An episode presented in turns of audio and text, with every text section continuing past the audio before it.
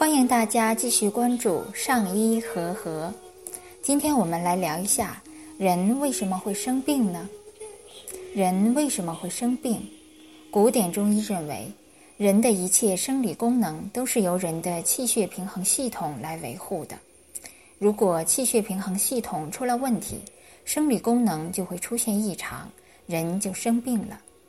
其实治病也很简单。就是把气血平衡系统重新恢复，病也就好了。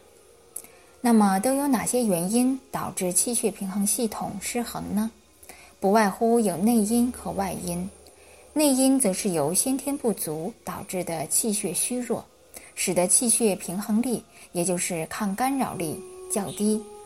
而外因不外乎气候失调、饮食不当。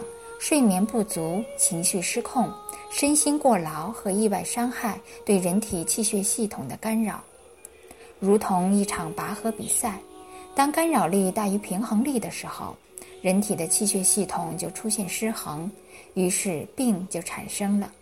相反，当平衡力大于干扰力的时候，人就不容易生病，或者即使生了病，也很容易就好了。其实，医生调理所起的作用只占六分之一。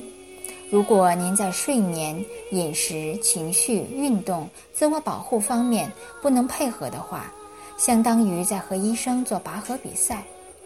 那么，您能相信自己的病能治好吗？您能相信医药能包治百病吗？您能把自己的健康都寄托在医药上吗？好，今天我们就先分享到这里。